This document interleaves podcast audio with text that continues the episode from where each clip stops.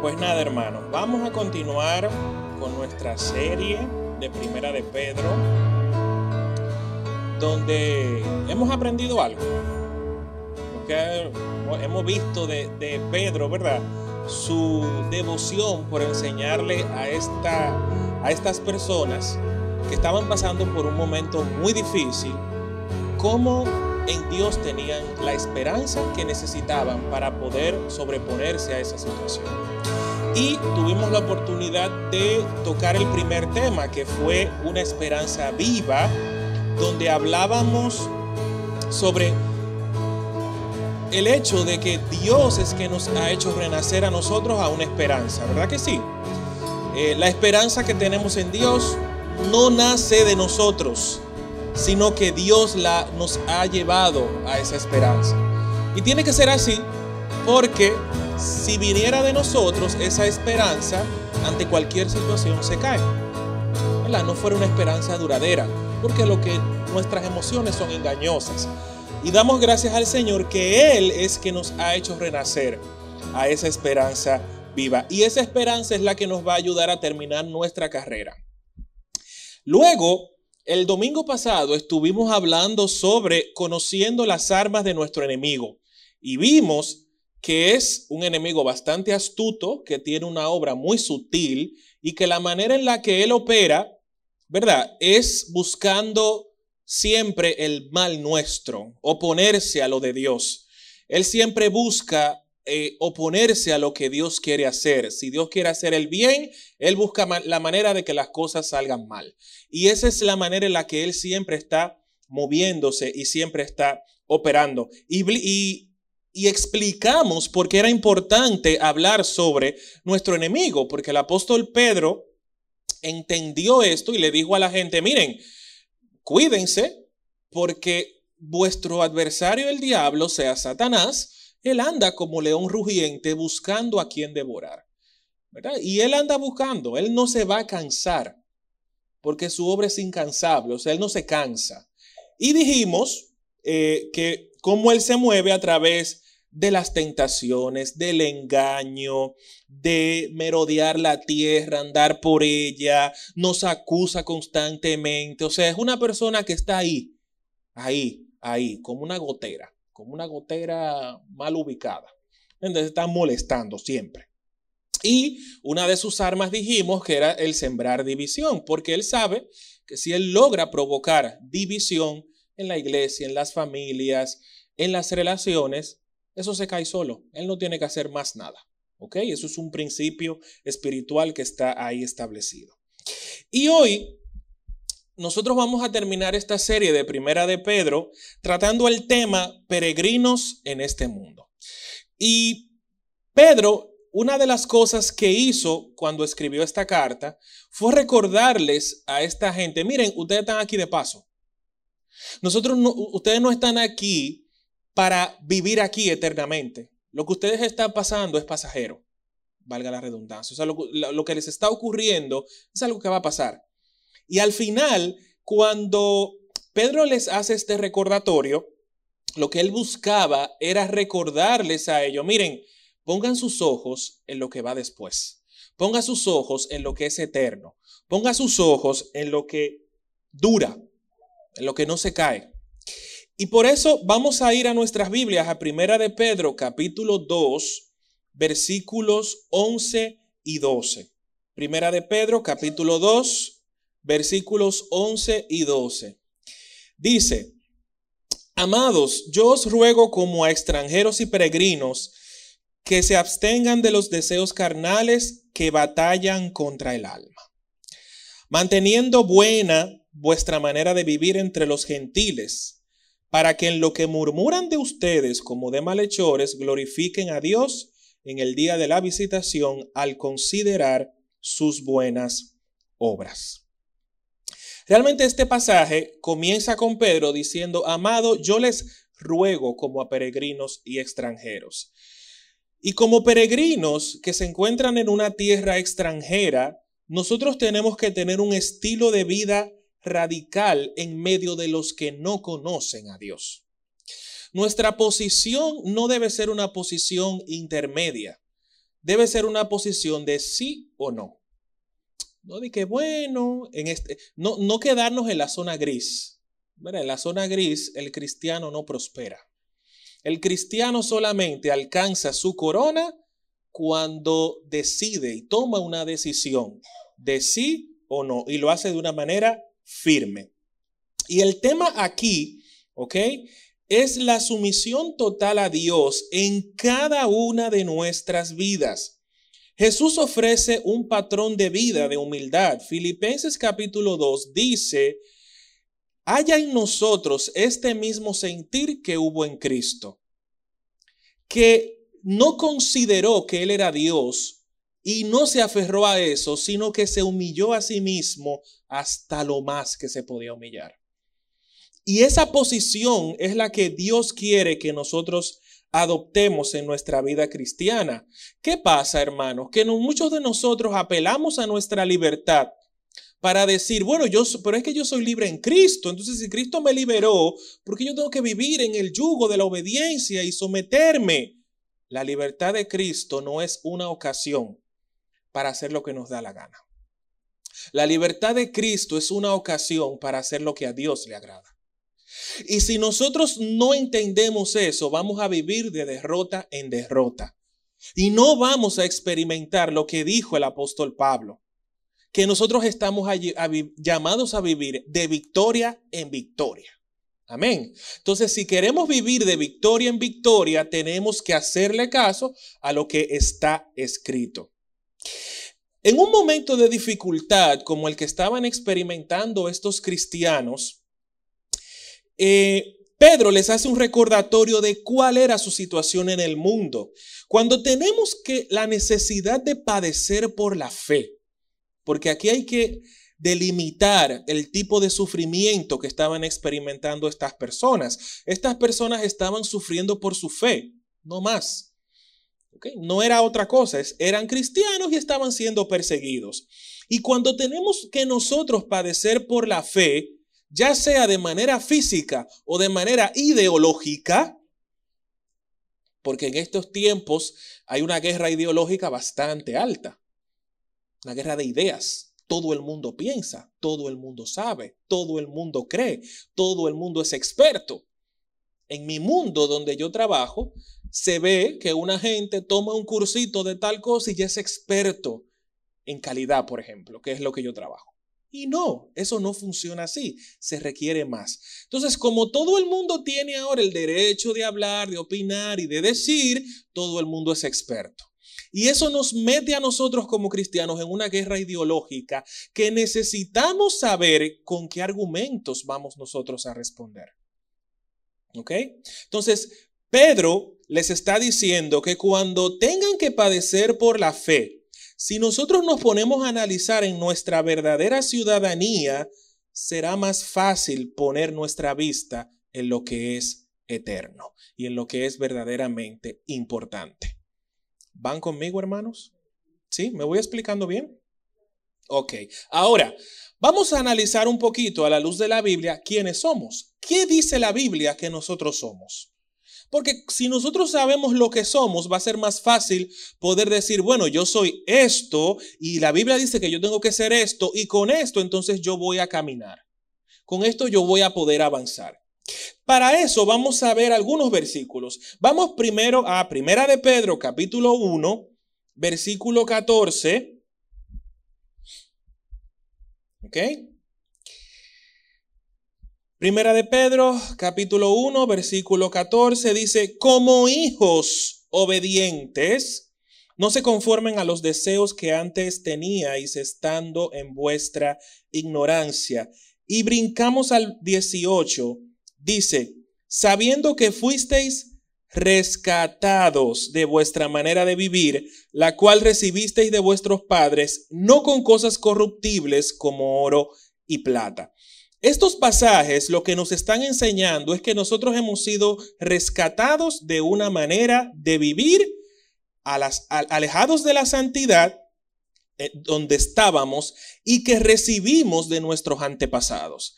Es muy probable que nosotros hoy en día podamos decir, mira ese muchacho o mira esa muchacha, pero tú haces eso igualito a tu pai. O tú haces eso igualito a tu mai. Mm, son eh, eh, cosas, conductas, pensamientos, formas de hablar, hábitos que heredamos. Y muchas de esas cosas no son de agrado a Dios. Y lo que Pedro, Pedro les está diciendo, ustedes fueron rescatados de esa manera de vivir, que a Dios no le agradaba, que ustedes heredaron de sus padres, ¿ok? De ahí ustedes fueron rescatados. Y este rescate, ¿verdad? Fue pagado con precio de sangre. Este rescate tuvo un alto precio y debemos de darle el valor que se merece. La forma de nosotros darle el valor al rescate que Cristo hizo por nosotros es apartarnos del mundo por medio de un carácter santo y de valentía moral. Para ser cristiano hoy en día hay que ser valiente, porque cada vez más son más las personas que se levantan contra lo que Dios ha establecido, contra lo que Dios ha dicho. Y nosotros en una dependiendo el círculo en el que nos movamos, es muy, es muy probable que a nosotros se nos, nos cueste llevar una vida cristiana.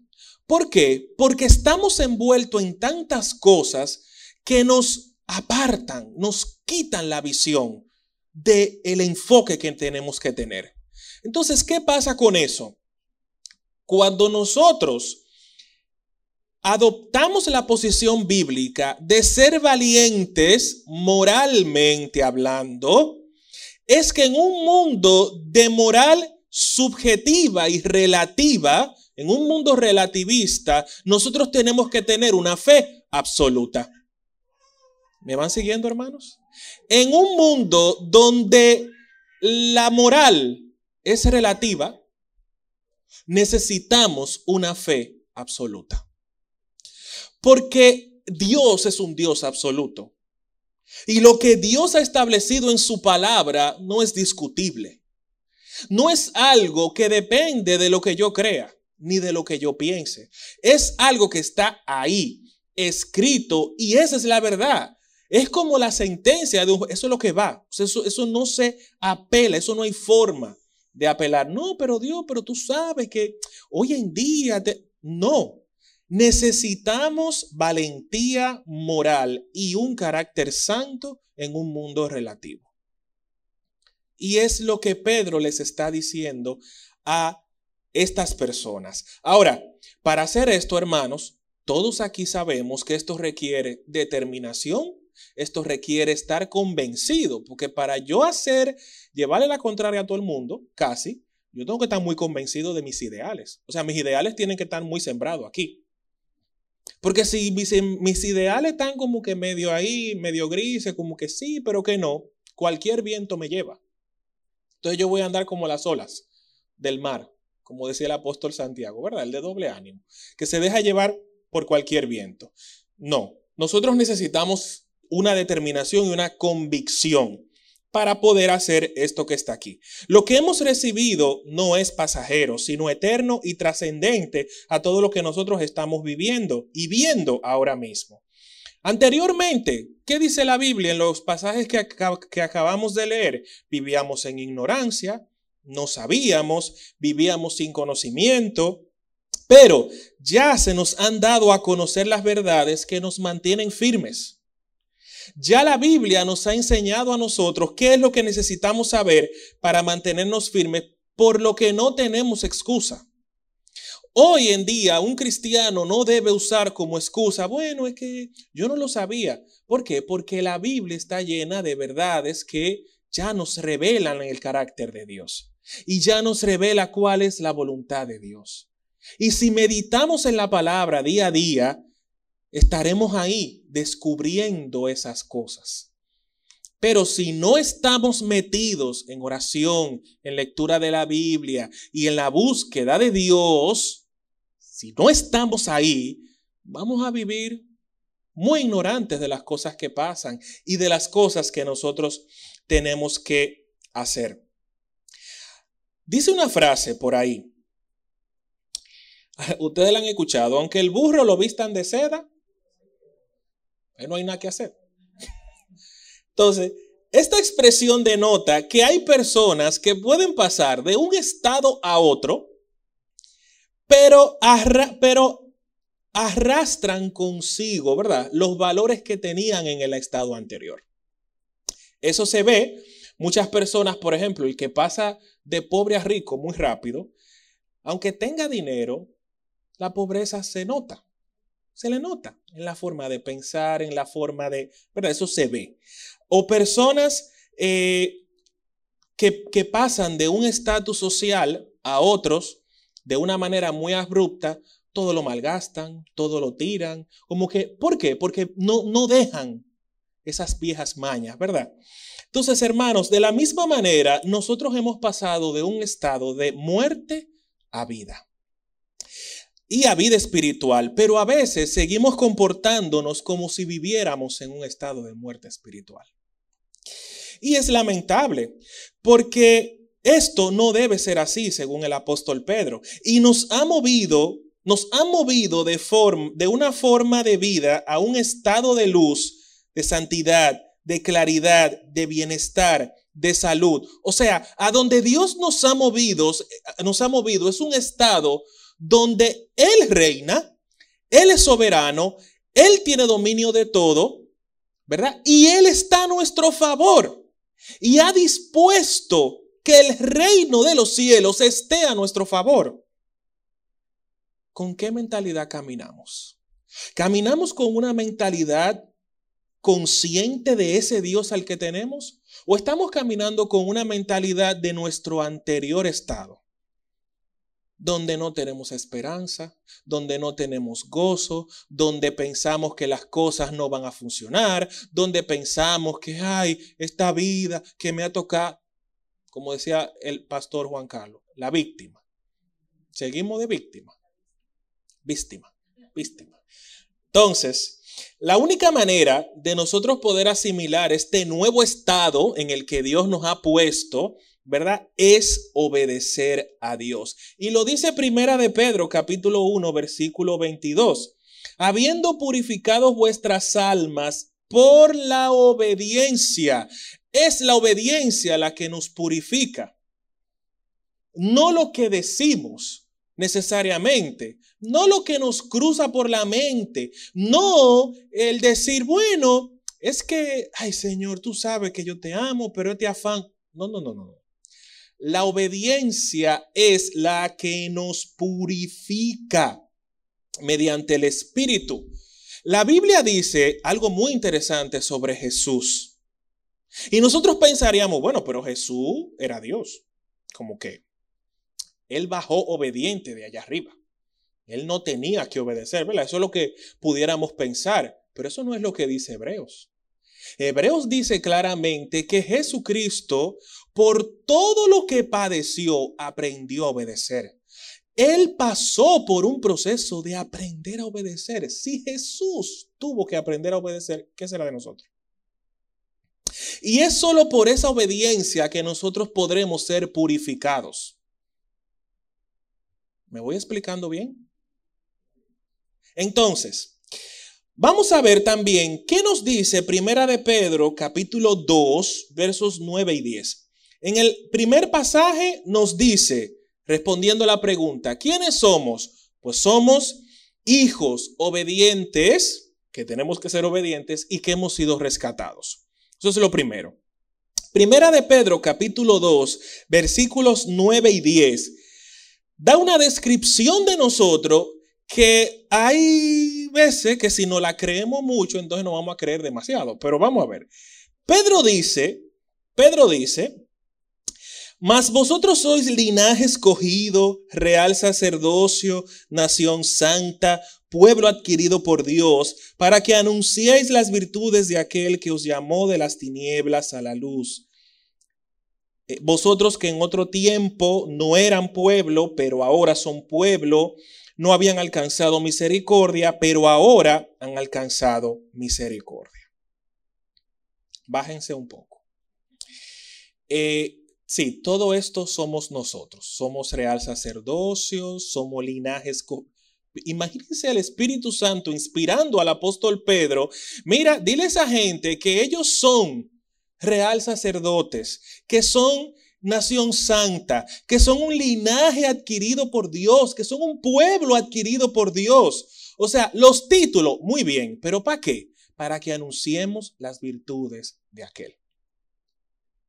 Spider-Man decía en una película, bueno, Spider-Man, el tío de Spider-Man, un gran poder conlleva una gran responsabilidad. Todos estos títulos conllevan una vida de obediencia. Porque al que más se le da, más se le demanda. Entonces, si decimos, sí, yo soy el real sacerdote, yo soy, linaje escogido, bueno, pues con ese mismo tono usted anuncia la verdad de Cristo y viva una vida de obediencia. Porque si, no, si solamente no creemos los títulos y, lo, y la responsabilidad que conlleva no la arrastramos con ella, entonces vamos a entrar en un estado de arrogancia y de altanería que no es la voluntad de Dios. Así que sí, ¿ok?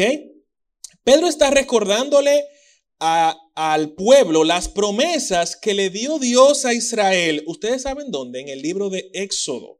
Éxodo 19, versículos 5 y 6, dice, y vosotros me seréis un reino de sacerdotes y gente santa. Estas son las palabras que dirás a los hijos de Israel. O sea, estamos hablando de que Dios le dijo al pueblo de Israel por Éxodo, por allá, hace ocho mil años atrás, ustedes me van a ser real sacerdote, van a ser reales sacerdotes, van a ser una nación santa. Y Pedro les está recordando a los que estaban padeciendo en ese momento, muchos años después, miren, ustedes son una nación santa, ustedes son reales sacerdotes. Y Pedro les estaba recordando estas promesas porque solamente iban a poder recibirlas por medio de la obediencia de Dios.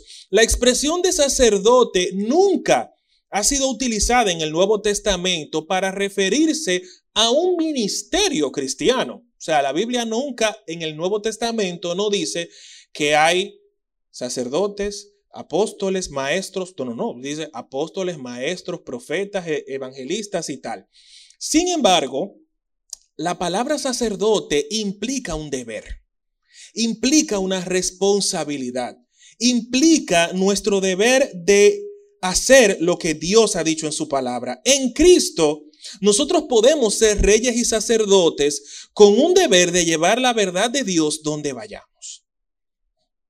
Esa es la responsabilidad que acarrea, ¿verdad? Ese sacerdocio que nos ha sido dado. Un pueblo escogido por Dios indica que usted no se gobierna, indica que somos propiedad de Dios. Porque Él nos compró y pagó un precio. Y cuando usted paga por algo, eso por lo que usted pagó es suyo. ¿Verdad que sí? Eso es un principio. Entonces, en la Biblia pasa lo mismo. Cristo pagó el precio y todos los que dicen Cristo, yo te acepto, forman pasan a ser propiedad de Dios. Y siendo propiedad de Dios quiere decir que usted no se gobierna. Tenemos alguien que dirige nuestro caminar. Así que lo de nación santa, eh, pueblo adquirido por Dios, pues vaya, vayamos pensándolo por ahí. La nación santa es un grupo de personas que están llamadas a reflejar el carácter de Dios. ¿Ok? Y un pueblo escogido por Dios indica que es un espacio donde Dios, como rey, utiliza de la manera que Él quiere. Porque sabemos que Dios es soberano, ¿verdad que sí? Y Dios hace lo que Él quiere, o sea, Dios nadie lo puede cuestionar. Eso lo dice la palabra. Ahora, en esa soberanía, Dios dice, mira, tú tienes que caminar por aquí. Y muchas veces nosotros como hijos de Dios perdemos recompensas y perdemos el cumplimiento de promesas de parte de Dios porque no queremos caminar por donde Dios nos ha dicho. Sino que decimos, mm, sí, eso está bien, pero yo prefiero irme por aquí. Entonces, cuando nosotros hacemos eso, Dios dice, ok, vaya bien. Entonces, cuando ese vaya bien, eso es como cuando tú le dices al papá o a la mamá, mami, dame permiso, pai. Vete a lo que tú quieras. Usted no se va. O por lo menos yo no me iba. Cuando a mí me decían así, eso era hasta que yo no conseguía como un permiso bien. Permiso como que, ok, te va con mi bendición. No, o sea, es como que, haz lo que tú quieras. No, que no me voy. O sea, me tengo que quedar. Pues de la misma manera, es como que dice, ok, vaya bien, pero no te vaya porque te va a ir mal. Eh, eh, funciona más o menos de una manera similar. Entonces, por la palabra ya sabemos, somos nación santa y sabemos lo que eso implica. Somos real sacerdocio y sabemos lo que eso implica. Somos un pueblo adquirido por Dios y ya sabemos lo que eso implica. ¿Verdad? Somos hijos obedientes rescatados y sabemos lo que eso implica. Ahora, sabemos quiénes somos. Pero algo importante que Pedro les recordó a este pueblo o a estas personas era lo siguiente, ustedes no son de este mundo. Hay algo que ustedes no son y es ciudadanos de este mundo. Y la razón de entender esto es importante para poder nosotros recibir nuestra corona. Porque Pedro y otros versículos en la Biblia hablan de que, que el que persevera le tocará su corona. ¿Quién quiere su corona? Yo quiero la mía. Entonces, como yo quiero mi corona, yo necesito saber qué yo tengo que hacer para recibir mi corona. ¿Verdad? En el versículo base en el que leímos en Primera de Pedro al principio, yo les ruego como peregrinos y extranjeros, ¿verdad? En ese pasaje, nosotros se nos está diciendo que nosotros tenemos que comportarnos como peregrinos y extranjeros. Hay otros versículos que también en el capítulo 1 de Primera de Pedro, capítulo 1, versículo 1, también lo dice. En el versículo 17 se menciona la palabra extranjero también. En Hebreos capítulo 11, versículo 13, también se menciona la palabra de peregrino y extranjero. Y eso es por algo, que esa es una de mis agrupaciones favoritas margen, pero lo tenía que decir. Entonces, eh, y tiene su origen en Génesis 23, capítulo 4, cuando Abraham usó esta expresión. Ustedes saben que Abraham pasó muchos años con su esposa Sara y cuando Sara murió, evidentemente él se sintió muy mal. Y él mismo, en ese medio de dolor, recordó y dijo, yo soy peregrino. O sea, esto es pasajero. En ese momento donde Abraham estaba experimentando el dolor de perder a Sara, su esposa, él dijo, yo soy peregrino, yo soy como un extranjero en este mundo. Y él lo entendió. Pedro quería que ellos supieran que estaban pasando por tribulaciones, pero estaban de paso por este mundo. Vamos a segunda de Corintios capítulo 10. Segunda de Corintios capítulo 10, versículo 3.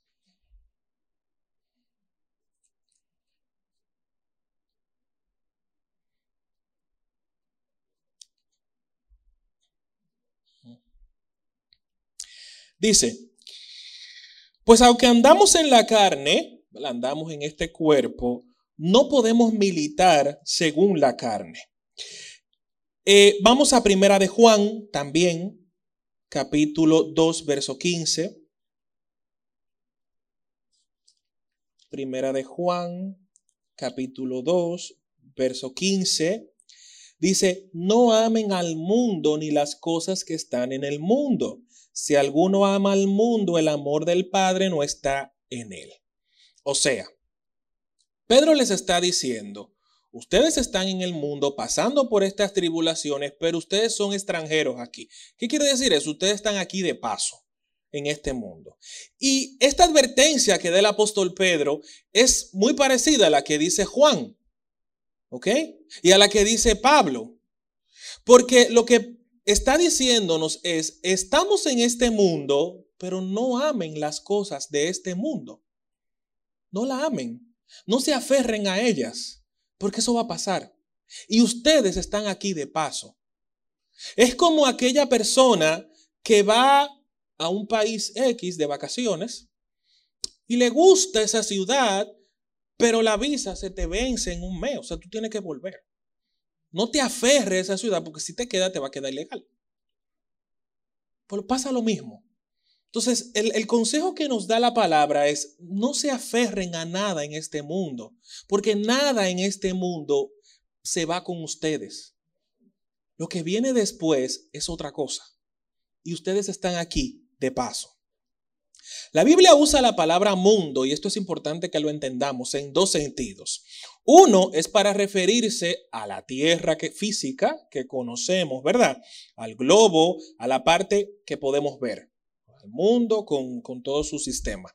Y otra es para referirse a ese sistema de conductas y creencias que dirigen la humanidad y el sistema de gobierno del enemigo. El domingo pasado vimos cómo Jesús, el apóstol Juan y el apóstol Pablo en distintos versículos se refirieron a Satanás como el príncipe de este mundo. ¿De cuál mundo será? Pues de ese sistema de creencia y de gobierno que dirigen la vida de la gente. Ahora, Dios quiere que no amemos la tierra física. No, Dios lo que quiere es que no nos aferremos y que nos apeguemos al sistema de conductas de este mundo que dirige la vida de la gente. Esa esa palabra mundo que se refiere en estos versículos cuando dicen no amen al mundo ni las cosas que están en él. No amen ese sistema de creencias, no se aferren a él, no lo adopten como suyo. Porque ustedes son extranjeros aquí. Ustedes no forman parte de ese sistema. Eventualmente, tenemos que entender que no estamos llamados a vivir conforme al sistema de este mundo en términos de qué? De filosofía y en términos de mentalidad. Romanos 12.2 nos dice claramente que tenemos que cambiar nuestra forma de pensar nos dice que nuestra mentalidad tiene que ser transformada por el Espíritu de Dios. Porque es la manera en la que Dios quiere que nosotros nos conduzcamos. Primera de Juan 2.15, cuando dice, no amen al mundo ni nada de lo que hay en él, es un claro llamado para no vivir conforme al sistema diseñado por el enemigo, donde las conductas y las formas de pensar se oponen totalmente a Dios. Y se requiere valentía para ir contra la corriente. Vamos a ir a Hebreos capítulo 11, versículo 13. Hebreos capítulo 11, versículo 13, dice, conforme a la fe, murieron todos estos sin haber recibido, recibido lo prometido, sino mirándolo de lejos y creyéndolo y saludándolo y confesando que eran extranjeros y peregrinos sobre la tierra. Aquí se está refiriendo a los héroes de la fe ¿Y qué era lo prometido? Jesús, la llegada del Mesías. Y esas personas ninguna vieron a Jesús. Por eso dice que nunca recibieron lo prometido, pero lo saludaban desde lejos.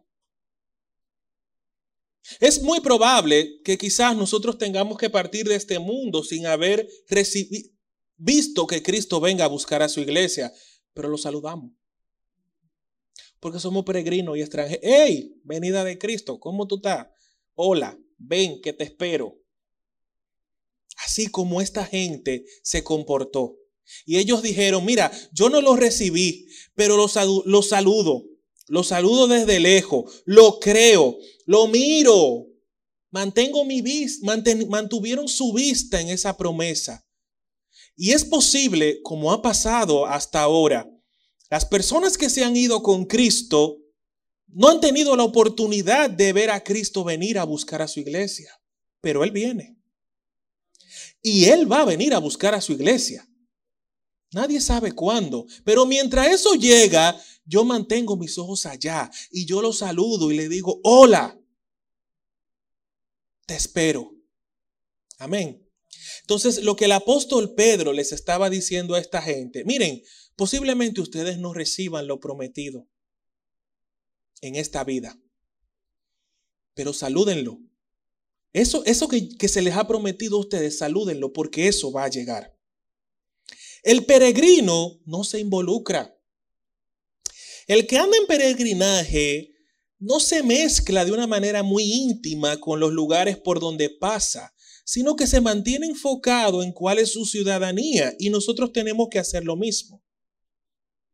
Nuestra ciudadanía está en los cielos, no en la tierra. Filipenses 3:20 lo dice.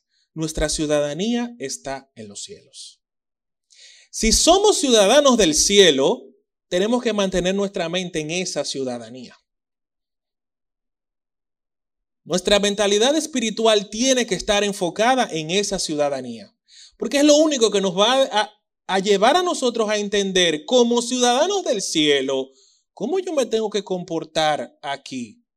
Bueno, como un extranjero. Pues no soy de aquí. ¿Ok? Entonces, el que no es de un sitio, en sentido general, se comporta con cierta distancia, prudencia, ¿verdad? Como que el dominicano que va a manejar primera vez a Nueva York respeta todos sus signos de, de tránsito, no se pasa un semáforo, usted va a la velocidad que dice el letrero, porque si no lo van a parar. Entonces, hasta por el miedo, puede ser que no te paren. Pero por el, por el como tú eres un extranjero allá, tú dices, déjame yo no alocar. Entonces, esas cosas ocurren. Independientemente de donde nos encontremos, somos de un reino diferente y somos ciudadanos de un reino distinto. Primera de Pedro 2, 11 y 12 indica que debemos mantener nuestro estilo de vida en medio de los gentiles. ¿Por qué? Porque los gentiles, los que no conocen a Dios y los que viven como entienden, son personas que en algún momento van a tener que darle cuentas a Dios. Todos vamos a llegar al gran trono blanco y vamos a tener que rendir cuentas delante del Dios de la Biblia. Y cuando llegue ese momento, los que vivían su vida como entendían y como quisieron, tendrán que reconocer que Cristo es rey. Y como eso va a pasar, por eso el apóstol Pedro le dice, en medio de los que no conocen a Dios, compórtense. Compórtense. Mantengan el testimonio. No sucumban a los deseos de la carne, porque son, son deseos que batallan contra el alma. En el alma nosotros tenemos nuestra mente, nuestras emociones y tenemos también nuestra voluntad. Esas tres cosas están en el alma. ¿Y qué pasa? Cuando los deseos de la carne dice que batallan contra el alma, es que los deseos de la carne quieren atacar nuestras emociones, nuestra mente y nuestra voluntad.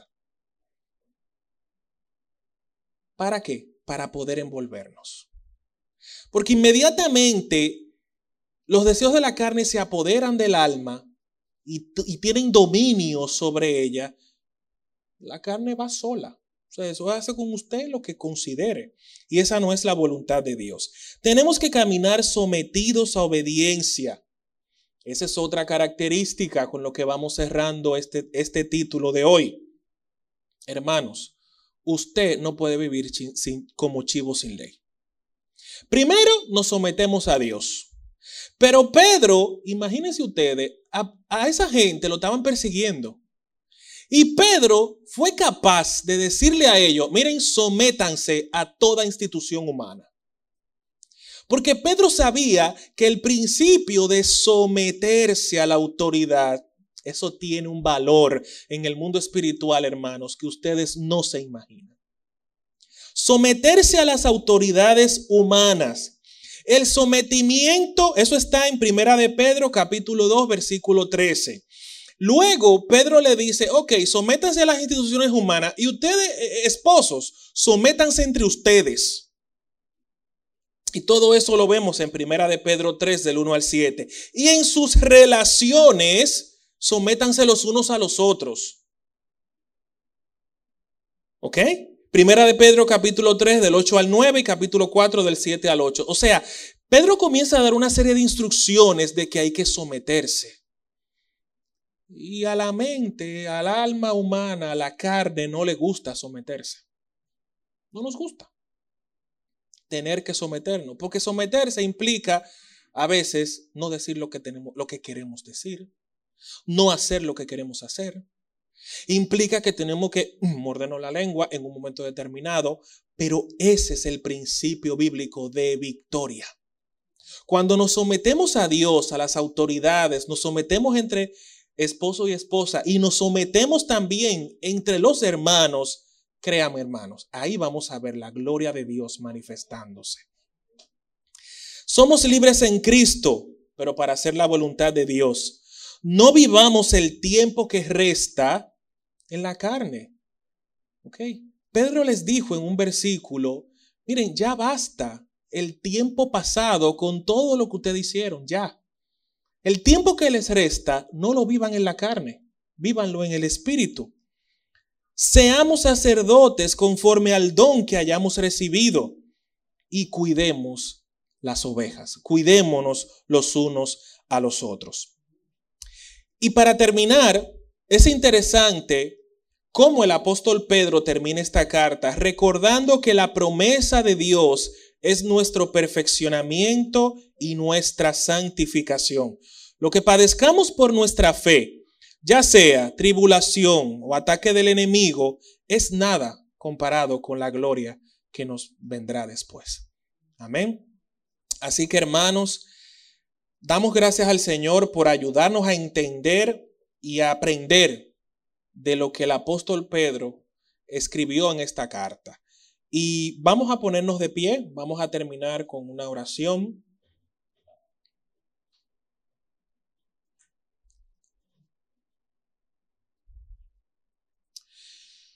Padre, te bendecimos, Señor, te damos gracias por tu palabra. Ella es fiel y ella, Señor, dice que es vida y cumple el propósito con el cual se envía.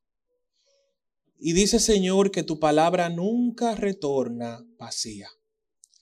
Señor, lo que hemos recibido de tu Espíritu Santo en esta serie, Señor, te pedimos que produzca fruto en nosotros. Que no sean palabras que se las lleve el viento, el afán, los espinos, el enemigo. Que nada se lleve tu semilla de nuestro corazón.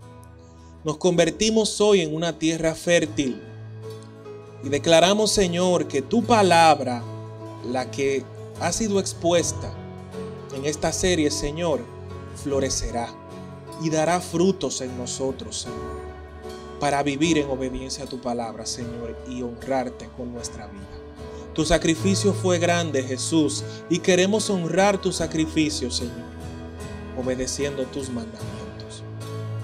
Padre, gracias, Señor Ayúdanos a entender que no somos de este mundo, que somos ciudadanos del cielo y como tales, Señor, tenemos una ciudadanía mejor y pertenecemos a un mejor reino, a un mejor sistema de gobierno, Señor, un mejor sistema de salud, un mejor sistema económico. Pertenecemos al reino de los cielos, Señor. Y ser ciudadanos de tu reino es un privilegio que no merecemos, pero tú por gracia, Señor, nos lo has dado. Gracias Dios, llévanos con bien y te pedimos que toda malicia del enemigo, Señor, en este día sea deshecha en el nombre de Jesús y todo mal que quiera tocarnos, Señor, te pedimos que tú envíes tus ángeles, que nos rodeen, Señor, y que nos guarden. Guarden nuestros pasos, Señor. Y líbranos, oh Dios, de malas noticias. En el nombre de Jesús recibimos tu victoria en esta semana. Amén y amén. Hermanos, estamos despedidos y sean bendecidos y prosperados.